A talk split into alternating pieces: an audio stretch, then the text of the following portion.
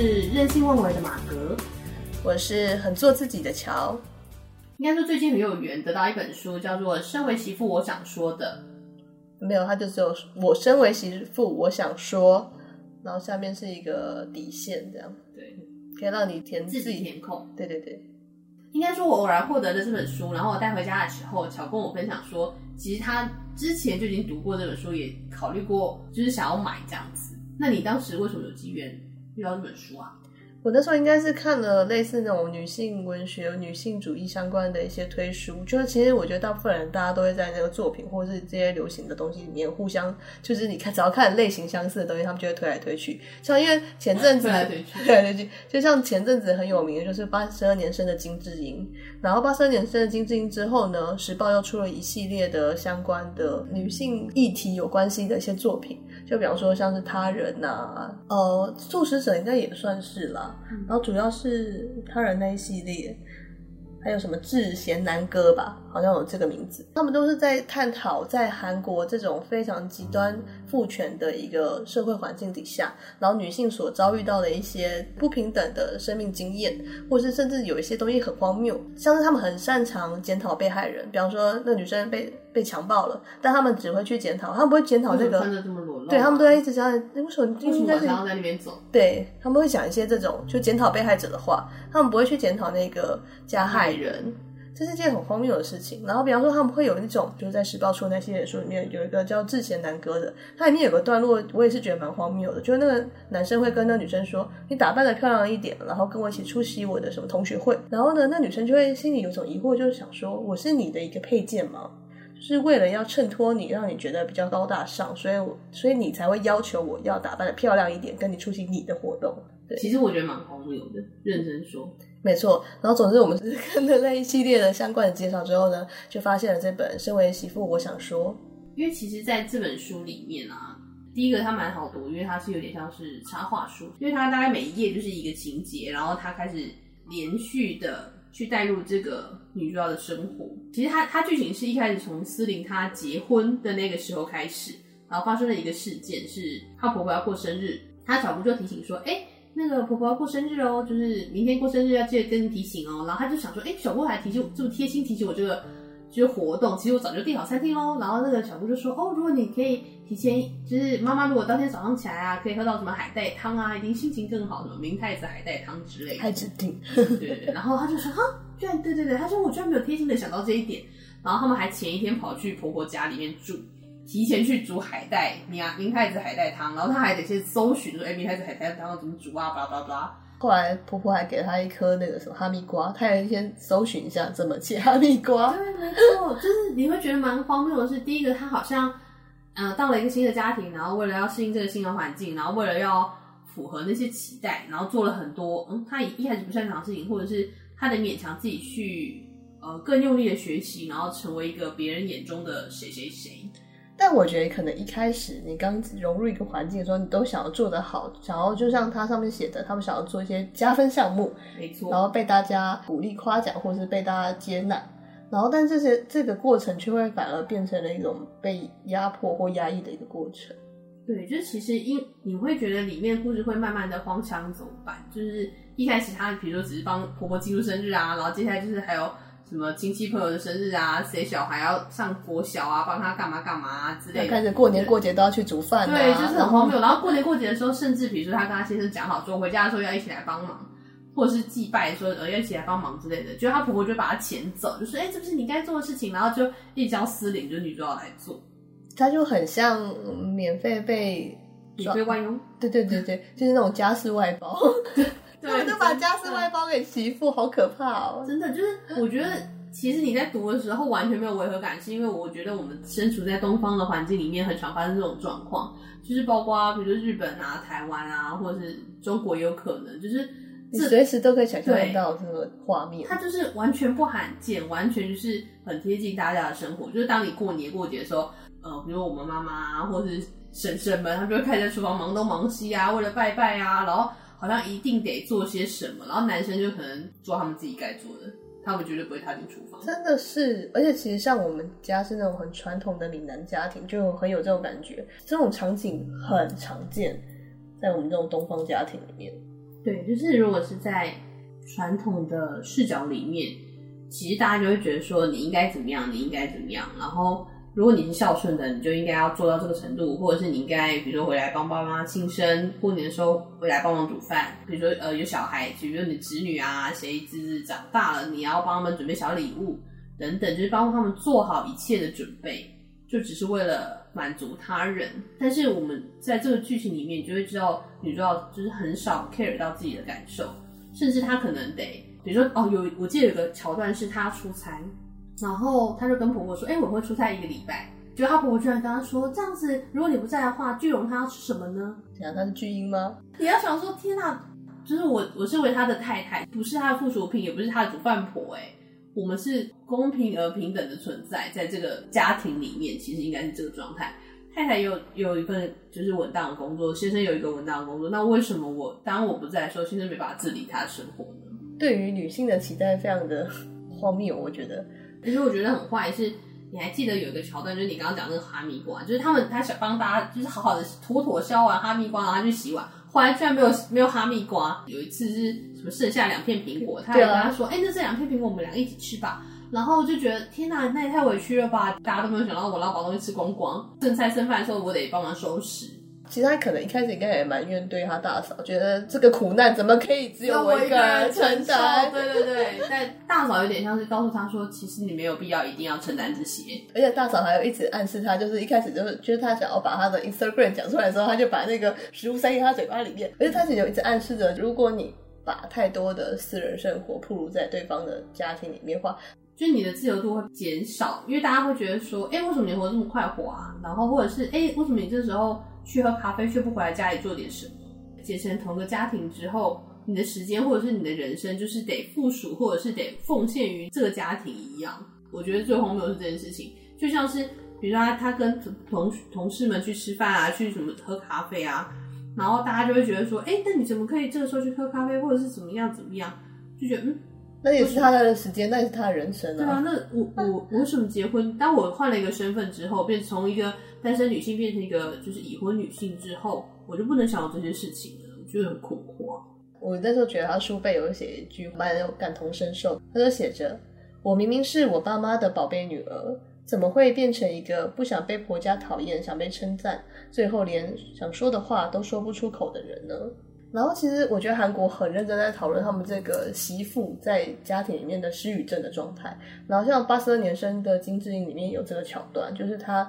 在可能在这种婆婆家的生活压抑里面，他变成了一个失语症没办法说话的人。所以我觉得像我们家就是很传统，所以也有遇过类似的事情。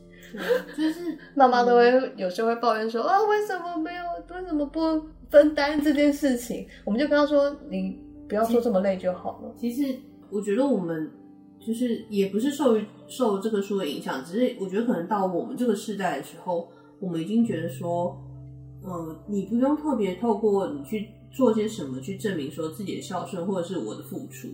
而是你可以在每一个选择的当下去做自己要的事情，即便那个人不，你做的那件事情不符合这个普世价值，或者是那些比如说长辈们的期待啊等等。就是他们有可以有对这件事情的诠释，但是我觉得你在每个当下没有去辜负你自己，其实可能是这第一个是这个时代里面我觉得更重要的事情，也是这本书想要传达的。而且就是像他们上面有说，就是小媳妇起这个概念，我觉得蛮可爱的。就是说，大家为了想要融入对方，就是不管是你的伴侣，就是男女朋友，或者是你的呃丈夫，他们的家庭环境，你就会去勉强自己去做一些，比方说去他家说啊，吃完饭了，要不要不去帮忙洗碗？然后啊啊，他们煮了饭，要不要去帮忙端？然后就有就做了过多的事情。然后，但是有些东西是，如果你做了之后，感觉之后就要一直做下去。然后跟你在做的时候，看他们的态度，你可以知道。之后你在这个 家庭的状态将会是怎么样，也是有可能。但我觉得这对这个事，其实跟我们上一代还是有一种难难解之谜耶。就是当我们真的，因为我们现在还没有，对，当我们真的成为媳妇的时候，会不会也会遇到这样的困难，或者也不是困难议题啦？应该是遇到这样议题。我是不知道别人了，但是之前虽然没有小媳妇起，但之前的感觉起来好像。现在的家庭是相对开明一点，但以前我们也会觉得，叫我希望如果我弟有另外一半的时候，希望我妈不要对对方太苛刻。对啊，因为我妈妈也是一个比较相对传统的人。对啊。然后我觉得，其实，在身为媳妇，我想说，里面她其实最大的一个课题，应该是她觉得她丈夫应该要在那个当下挺她，而不应该就是顺应着大家的一个氛围，她就把她放在那边，让太太去那个洗碗，然后她在旁边聊天。她觉得那个感觉应该感受非常的差。其实他后面有一个桥段是，他太太拒绝跟他一起回去过年，然后他先生独自回去过年的时候，发现家里就是空无一人，只有他爸爸。然后他就说：“哎，那就是问一下，说，哎，妈妈跟妹妹都去哪里啊？之类。”他就说：“哦，妹妹就跟他妹夫就出去了。”他说：“你妈妈刚刚也走出去了。”他说：“哦。”然后他他那时候就听到他爸爸，就是男主角的爸爸抱怨，就说：“哎呀，就过年啊，家里东西这么多，刚好不在家里煮一煮吃了就好，还小时候要买外卖。”然后男主角就嗯不可置信，就说：“哦，因为过年的时候妈妈也是很累嘛，然后置办那些年菜什么什么的，想必也是累了，所以吃吃外面也没有什么大不了的。”就他他公公就等于女主角公公，就还谴责他的儿子说：“哎、欸，你怎么没有顺便把司灵带回来啊？他如果带回来就可以煮饭啊，这样子。”然后他就说：“哈，怎么会认为说我太太回来就是为了要煮饭？到底是对啊？”然后他就回想起，因为那时候他的太太就拒绝，因为他们中间发生了一些事情，他就拒绝跟他一起回去过年。然后就说：“难难道你可以确定我回去的话就不用煮饭吗？”然后就马上浮出这个画面，这样子。然后回到家里，想要跟他太太。聊一聊，就是刚好他太太在前一秒的时候，就是离开家之前正在看他们这个结婚的 DVD，然后 DVD 就播到他就是有一个可爱的新娘专访，然后他就讲说哦什么先生就是这段筹备期啊，就是筹备婚礼的时间真的是辛苦你啦，就是我们可以赶快就是结束之后就好好去旅行放松，然后希望我们以后就是在新的家庭里面，我们就是可以一起煮煮这些东西吃，下雨天的时候可以一起听雨声。他说无论如何你都会。待在我身边听我的吧，然后他就说我爱你这样子，就是看到那个那一句话的时候，就觉得天哪，我怎么会这样对待我的太太？就是在很多他需要的时候，并没有选择跟他站在一起。对，我觉得最难过应该就是那种冷眼旁观，跟他竟然顺应了时事，然后要让女主角在一个被他应该发生的时候，他沉默不言。对，而且被然后女主角是被他家的人然后情勒的情况下，他只能跟他说：“好吧，那你就去客厅看电视吧。”对，他其实。比如说，他之前在准备一些什么摆祭祀的东西啊什么的，他其实是希望他，他跟他先生也讲好了，就是回家说要一起帮忙。就她的婆婆就把她牵走，就是：“哎，这个我们两个一起做就好啦。”就就又变成她太太跟她婆婆，然后她还要做一大堆之类，巴拉巴拉巴拉。然后就她先生只能在旁边看电视。我觉得那种是一种相对剥夺感，相对剥夺感很明显，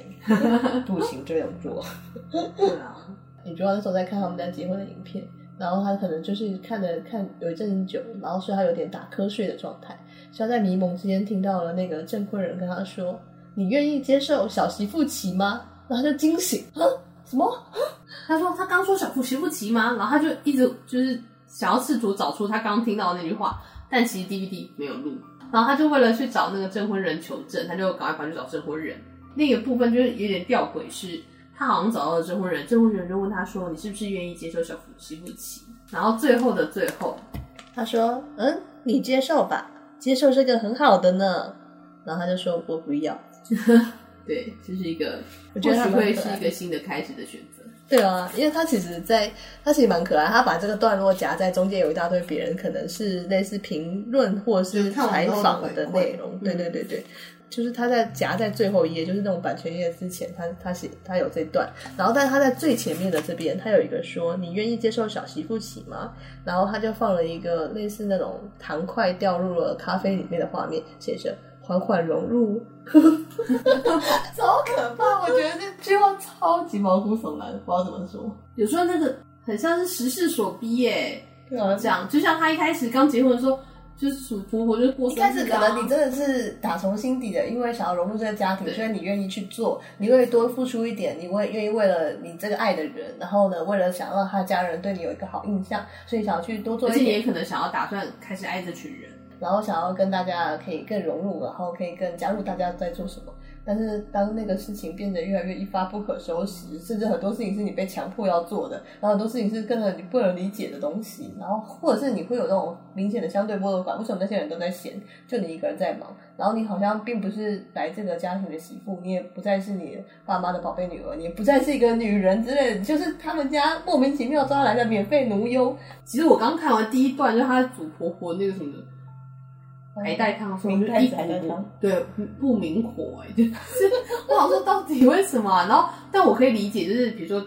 假设我这个时候，而且小姑还在旁边，那个那个风言风语说，哦，我很忙，所以我觉得这边，然后半夜才回来，我没有办法起来帮他弄这东西。哇，他这个怎么解决最好了？巴拉巴拉巴拉，还还推脱，对，真是惹人生气。对，我刚看，其实我从第一段就可能上个年代，也许有一些是家庭主妇，所以他们本来就在家里多做了一点。然后呢，但家庭主妇这件事情，我们可能要谈到月薪交期了。他的劳动也算是一个，对，也也应该给付薪资，对，也几薪。但是呢，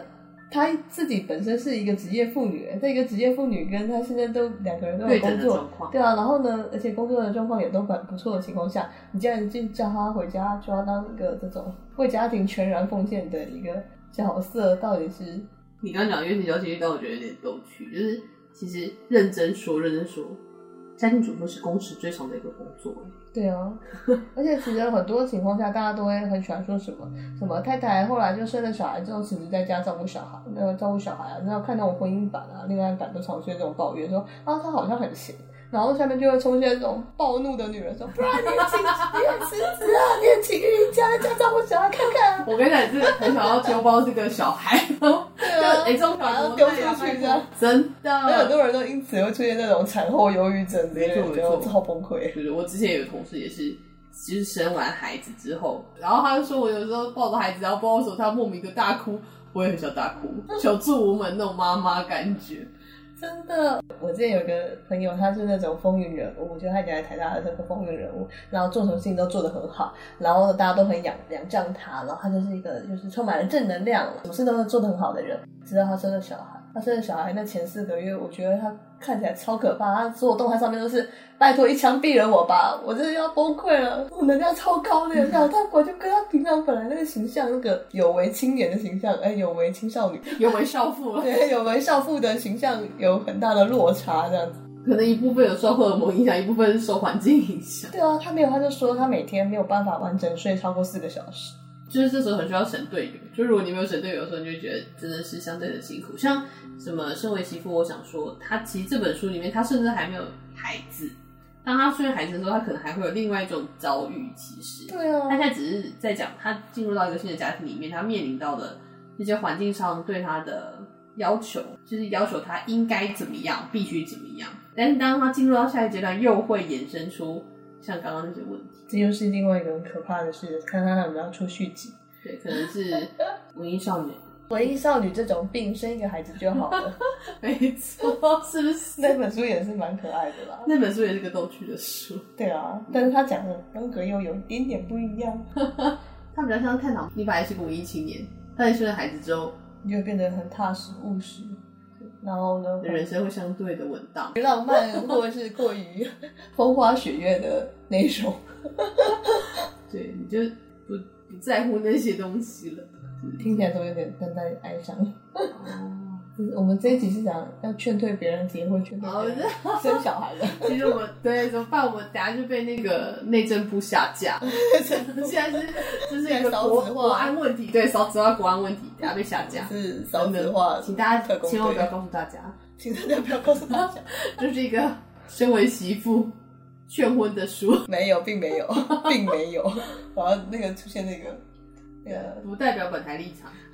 是这样还是什么？他马上否认，忽然忽然。其实我觉得这本书是蛮有感的啊，一开始读的时候就很多代入感啊，包括我们自己家庭背景啊，或者是一些生长环境，然后跟后面我们开始接触到社会里面的遇到的人事，也会很多人是出现这样的小媳妇情，然后就觉得天啊，到底是什么样的环境让？这个人来到这里之后，却认为只能这么做，或者是认为只能这样子。其实我觉得，只要对东方的，呃，就是就进入婚姻生活里面，嗯的的女性角色问题。呃，原生家庭，或者是你你有伴侣之后，伴侣要如何融入你的原生家庭，或是伴侣如何融入原 伴侣的原生家庭？你刚刚讲这个，我忽然想到一件事情，就是我去我之前两周去上了一个情绪工作坊，然后它里面很有趣，就是呃，讲师就带我们做了一个身份跟我们自己的，就是他让我们有很多个名牌，有五个名牌，然后我们可以在那个名牌上面写上我们在这个环境里面拥有的身份跟。一个名牌留给我们自己，就会写上我们的名字。比如说，我会写上马格这样子。然后，接下来我们就会把那个名牌贴在我们的身体的各个地方，去代表说这些身份对我自己的意涵。然后，就是我印象蛮深刻，有一个人，就是他，他就是因为像我，我会有什么女儿啊，或者是姐姐啊之类的，就是我会有这样的身份。然后，那个人有个身份就是媳妇，但是他有个身份是女儿，因为他结婚了。然后，但是因为他的身份太多种，他还有什么合伙人啊、公司老板啊、什么妈妈之类的，所以他因为每个人都有五个名牌，有一个名牌还得写自己，然后他就写写写写到最后的时候，他就写了妈妈，然后什么呃公司老板啊，然后还写了什么合哦，还有妻子，嗯，对，然后他就写一写之后，他只剩下一个牌子，然后那个牌子他本来写了女儿，然后后来他就想一想之后，他就把女儿划掉，然后写上媳妇。后来，反正我们在那个过程里面，就是我们会把那个名牌放到自己身上。然后后来，那个那个同学就落泪，他就觉得说：“天哪！”就是他觉得很悲伤。就是是不是当他成为一个妈妈，或者是当他成为一个妻子的时候，就是这些角色都凌驾于他身为一个女儿的角色，所以他选择在他的名牌里面把女儿划掉，写上媳妇。他就觉得，哎，这件事情对他来说很有感受，因为他好像已经完全不知道自己还可以有女儿这个身份。或是他完全就已经舍弃，就在这些这些角色里面，他已经觉得自己已经不再是一个可以被爸妈疼爱的孩子，他得去支撑一个更大的家庭。我觉得蛮有蛮一点蛮特别的。然后后来在后面的部分，就是那个引导师会把让我们把那些身份拿掉，因为我们不管身上背了多少的身份，就像是媳妇或者女儿，不管背了多少身份，我们就是我们。所以他会让我们把我们自己那个牌子留在自己身上。我觉得蛮有意思。就是刚刚在讲的时候，我就忽然想到，就是不管怎么样，就是我们从这个家庭到那个家庭，或者是从社会回到，就是社会工作里面回到自己的家里面，就是我们虽然有诸多的身份，但是我们永远都不可能舍弃的一个，就是我们就是我们自己。回归到他最后面讲的，就是不管怎么样，就是不管我们是不是。要接受那个状态，或者是不要接受那个状态，我们都可以有选择，因为我们自己的感受是很重要。不管你想要接受小媳妇期，或是不接受小媳妇期，或者是你可以有条件的选择接受部分，那都是 face on you，就是你.你可以自己选择。那如果大家有喜欢的话，欢迎购书，或者是去图书馆借书，跟我们一起阅读。身为媳妇，我想说，那就把你想说的填进去吧。那我们就下次见喽，拜拜。